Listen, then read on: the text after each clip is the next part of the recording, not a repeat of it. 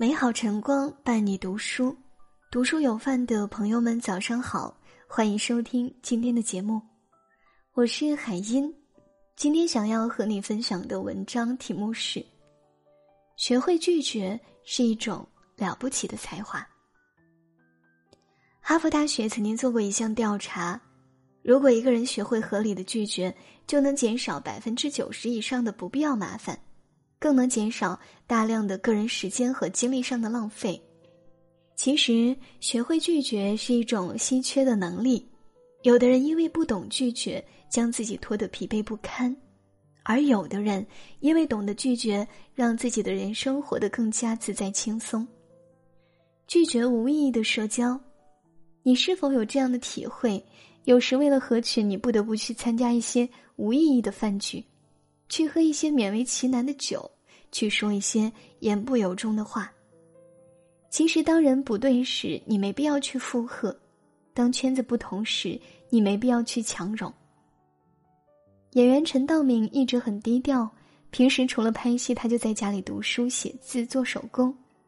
有一次在杨澜的采访中，他提到：“我一想着应酬就是煎熬，尤其是当一个人喝醉了，一句话跟你说了四五遍。”一张名片递给你八次时，你就感到一种窝火，一种愤怒，特别烦。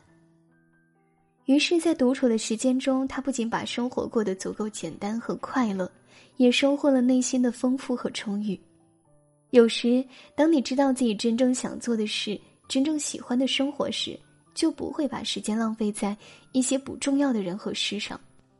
主持人窦文涛当了接近二十年的主持人。他认识和访谈过的嘉宾，在各行各业都有，也都不缺人缘，但窦文涛的朋友却非常少。除了做节目，他甚至可以宅在家里两周都不出门，也不见任何人。他曾经提到，朋友除了交情之外，还要讲究，这个很重要。所谓讲究，可以理解成品味、才学、投缘、谈吐等。有时，如果彼此三观不合，即便再怎么推杯换盏，再怎么称兄道弟，也不过是形同陌路，甚至是鸡同鸭讲。许多时刻，我们总是不敢去拒绝你不想加入的圈子、不想认识的人，以及不想参加的社交中。其实，不是同路人，无论你再怎么去迎合讨好，无论你再怎么去凑合将就，也都没有太大的价值和意义。就如一段话所言。我不再装模作样的拥有很多朋友，而是回到了孤单之中，以真正的我开始了独自的生活。有时我也会难以忍受寂寞的折磨，但我宁愿以这样的方式来维护自尊，也不愿去交换那种表面的朋友。拒绝没底线的消耗。作家贾平凹曾在《敲门》中写道：“他在一座城市搬过五次家。”但每次家里都会来不速之客，甚至频繁被打扰。每次他都因为受不了敲门声，打开家门，结果进来的人几乎干什么的都有，而且都是来为难他的。这些人要么就是找他写条幅送给上级领导，要么就是有什么堂会请他去捧场，甚至还有什么事也没有过来解闷儿的。而且这群人每次来都是两手空空。不仅吸他的烟、喝他的茶，而且还耽误他的工作，让他根本没办法写文章。其实，在生活中并不缺乏总是消耗你的人。如果学不会拒绝，最终就会给自己带来无数的麻烦和困扰。画家齐白石曾经因为不好拒绝求他免费画画或者讨价还价的人，于是不仅累到身心俱疲，还住进了医院。他实在忍无可忍，于是在客厅里写了两张告白。一张告白写着“卖画不论交情，君子有耻，请赵润阁出钱”，还有一张告白上写“花卉加虫鸟，每一只加十元；藤萝加蜜蜂，每只加二十元。减价者亏人利己，语不乐见。”后来少有人去为难他，也无法在他身上占不该占的便宜。其实，当你表明自己的态度和原则时，别人也就很难有可乘之机，毫无节制的去利用你。白岩松曾说：“为什么别人越来越不把你当一回事？因为你太好说话，什么事情一找你就答应，什么东西一要你就给。这个世上有太多人，其实你并不需要去理会，当他们抱着消耗你的态度对待你，其实就是不尊重你。如果你一味的去迎合，最后他们只会肆无忌惮的从你身上谋取私利，而你只会被他们彻底拖垮，甚至是消耗殆尽。拒绝超界限的帮忙，或许有很多人在面对他人的求助时都不好意思拒绝，因为他们当惯了老好人，总以为如果不尽力去帮衬，不仅容易伤了彼此的和气，自己也拉不下这个面子。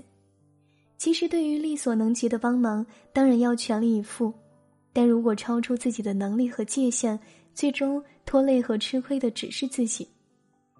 在电视剧《欢乐颂》中，关关是一个不懂拒绝的人。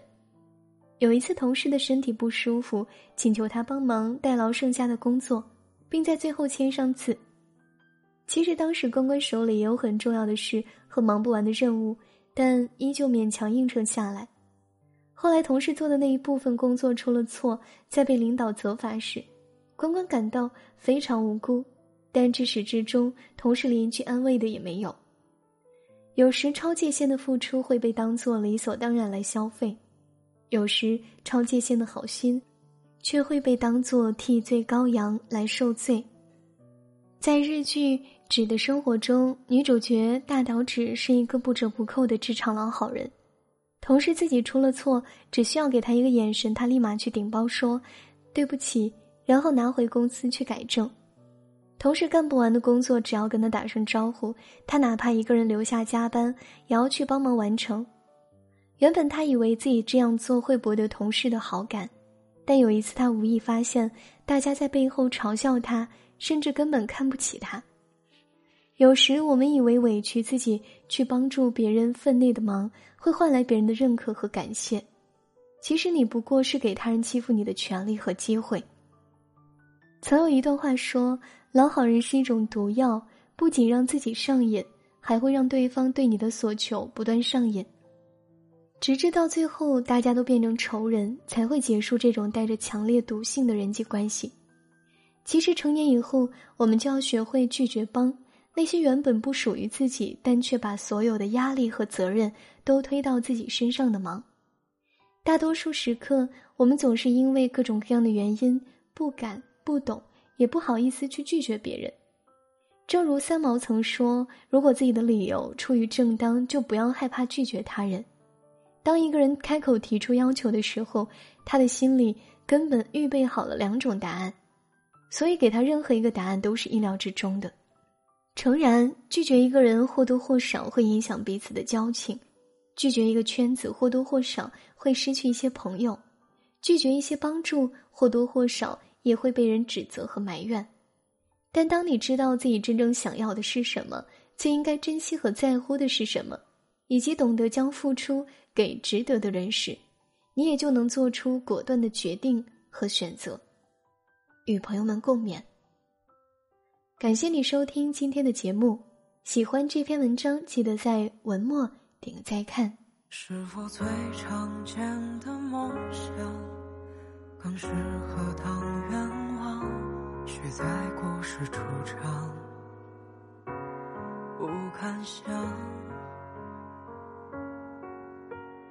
爱是在醒来与怀疑之间动荡。这流言如海浪，心事平常。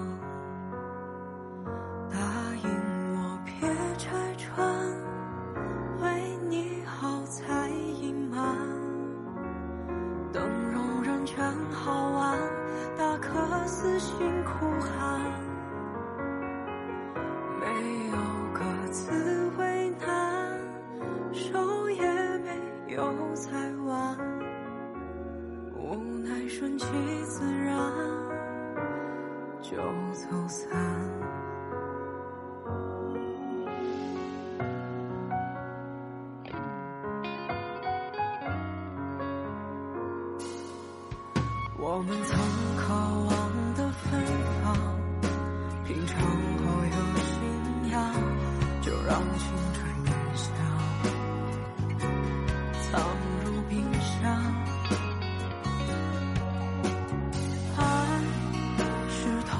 伤过星光，